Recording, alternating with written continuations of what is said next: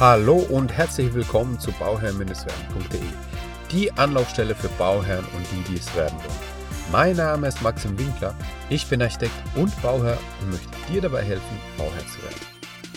Diese Folge beantwortet dir die grundsätzlichen Fragen zur HOAI. Am Ende weißt du, was es mit der HOAI auf sich hat und wie sie aufgebaut ist. Dann lass mal starten. Die Honorarverordnung für Architekten und Ingenieure, das ist die HOAI. Wenn du mit einem Architekten über das Vertragliche oder die Kosten gesprochen hast, dann hast du auch was von der HOAI gehört. Denn die HOAI regelt die Leistungen eines Architekten oder eines Ingenieurs. Alle beteiligten Planer bei einem Hausbau rechnen nach der HOAI ab. Lustig ist hierbei, dass die HOAI eigentlich nur das Leistungsbild eines Architekten abbilden wollte, um die Leistung auch besser abrechnen zu können. Doch daraus ist dann weitaus mehr entstanden. Die Leistungsphasen und viele weitere Regelungen sind hieraus entstanden. Die HAI regelt in erster Linie die nötigen Arbeiten eines Architekten. Sie beschreibt die nötigen Arbeiten und teilt diese in die sogenannten Leistungsphasen. Insgesamt sind neun Leistungsphasen vorhanden. Eine Leistungsphase wird gerne mit LBH abgekürzt. Die Leistungsphase 1, das wäre die Grundlagenermittlung. Die Leistungsphase 2 wäre dann die Vorplanung. Die Leistungsphase 3, die Entwurfsplanung. Ja, man hat das Ganze ermittelt, man hat vor, die Vorplanung gemacht, man macht den Entwurf. Danach geht es an die Genehmigungsplanung, das ist die Leistungsphase 4. Hat man die Genehmigung bekommen, geht es an die Ausführungsplanung, das ist die Leistungsphase 5. Danach wird eben ausgeschrieben, das ist die Leistungsphase 6, Vorbereitung der Vergabe. Und die Leistungsphase 7 ist Mitwirkung bei der Vergabe. Das ist dann die Vergabe an sich. Die Leistungsphase 8 ist dann die Bauüberwachung und ist die ja, am schwersten gewichtetste Leistungsphase und die Leistungsphase 9, die Objektbetreuung. Wird die Leistung des Architekten über alle Leistungsphasen hinweg erbracht, so erhält er 100% von dem Honorar.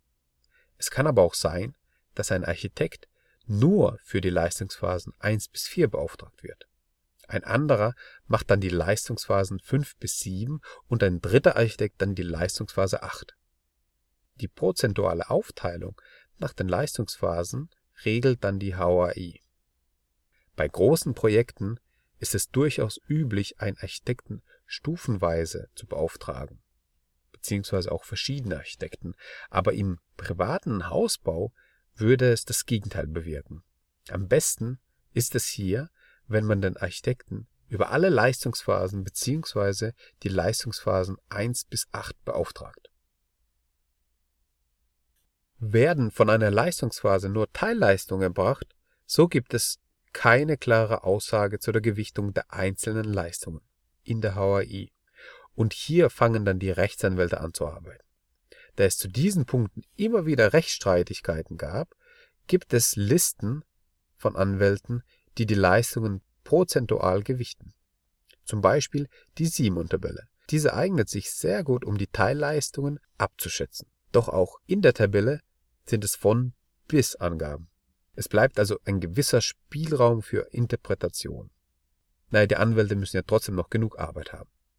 Neben den Grundleistungen, die zu erbringen sind, gibt es auch sogenannte besondere Leistungen. Die besonderen Leistungen sind Leistungen, die nicht zwingend notwendig sind, um ein Haus erfolgreich zu bauen.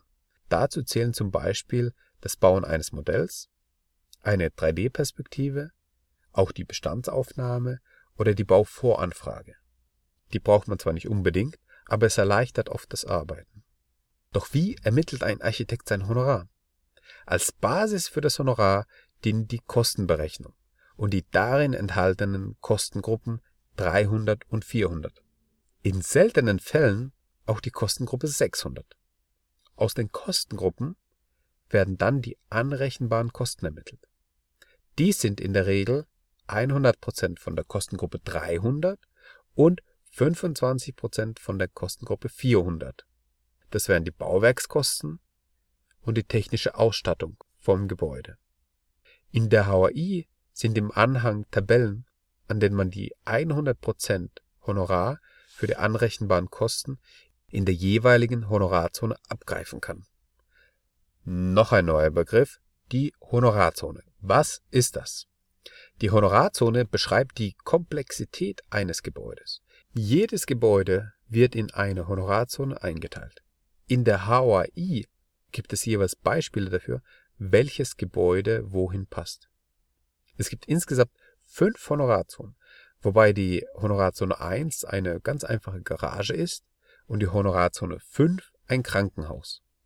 In der Regel ist ein Einfamilienhaus in der Zone 3.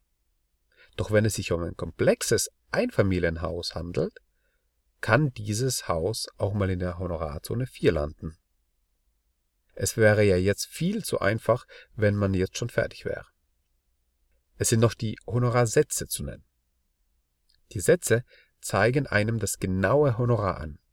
Die Stufen sind in 25% Schritten aufgebaut. Damit hat man eine folgende Formulierung für die Prozentangaben. 0%, das wäre der Mindestsatz oder auch niedrig genannt. 25% wäre der Viertelsatz. 50%, das wäre der Mittelsatz, beziehungsweise oft auch als Mitte bezeichnet. 75% ist der Dreiviertelsatz und 100% der Höchstsatz oder auch gern hoch. Die Honorarzone wird mit römischen Zahlen angegeben und somit ist ein Honorar mit römisch 4, 75 Prozent, ein sehr anspruchsvolles Projekt. Das kann man an den Angaben herauslesen. An dieser Stelle ein wichtiger Tipp für dich. Wenn du mit deinem Architekten nicht einig bist, ob es die Honorarzone 3 oder 4 ist, dann fall bitte nicht auf den Trick ein, dass dir ein Architekt sagt, okay, ich bin mit der Honorarzone 3 einverstanden, aber dafür muss es der Höchstsatz sein. Folgender Hintergrund. Die Honorarzone 4 mit dem Mindestsatz und die Honorarzone 3 mit dem Höchstsatz ist der gleiche Wert. Lass dich also nicht nur von der Honorarzone blenden und beachte auch den Honorarsatz. In der Regel kommen bei den Nebenkosten eine Pauschale für Telefon und Kopien von 3 bis 5 Prozent dazu. Bei weiten Entfernungen eventuell auch noch das Kilometergeld. Da du aber sicherlich einen Architekt hast, der lokal arbeitet, wirst du auch kein Kilometergeld haben. Damit hast du nun alle relevanten Faktoren zusammen. Wenn es bei deinem Projekt keine Genehmigung bedarf, dann lässt du diese Leistungsphase einfach weg. Die Leistungsphasen haben eine Gewichtung in Form von Prozentpunkten zugewiesen. Die genauen Angaben kannst du in meinem Blogartikel nachlesen. Den Link dazu findest du in den Show Notes. Aber man kann schon sagen, dass die Leistungsphase 1 und 9, also die Grundlagenermittlung und die Objektbetreuung, mit nur 3% sehr gering sind. Und die Leistungsphase 8, die Bauüberwachung, 31% hat, was natürlich sehr viel ist, und auch die Ausführungsplanung 25% beinhaltet, was auch sehr viel ist.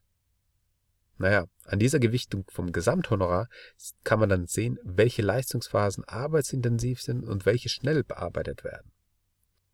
Wenn du jetzt die Leistungsphase 4, die Genehmigungsplanung, nicht hast, weil du keine Genehmigung brauchst, dann lässt du diese Leistungsphase einfach weg.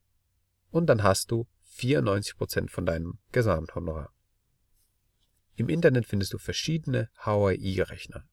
Ein guter ist der von hwi.de oder auch der von hwi-rechner.net. In den Show Notes findest du die ganzen Links dazu. Du kannst mit diesen Rechnern dann schnell das Honorar überprüfen und schätzen, wie hoch das Honorar dann sein wird. Eine Faustformel fürs schnelle Kopfrechnen. Wenn man die Arbeit sparen möchte, so kann man sich an 15% orientieren. Und zwar 15% von der Kostengruppe 300 der Bauwerkskosten und der Kostengruppe 400 der technischen Ausstattung. Darin sind dann die typischen Architektenleistungen enthalten. So bekommst du schnell ein Gefühl für die Größenordnung und kannst die Projektkosten besser einschätzen. Wenn du noch weitere Fragen hast, dann schreib mir einfach. info at bauherr-werden.de oder unten in die Kommentare. Über eine 5-Sterne-Podcast-Bewertung würde ich mich natürlich sehr freuen. Schreib ruhig rein, was dir am besten gefällt. Ich wünsche dir noch viel Erfolg bei deinem Projekt Eigenheim und immer daran denken, um Bauherr zu werden, schau rein bei Bauherr-Werden. Dein Matze.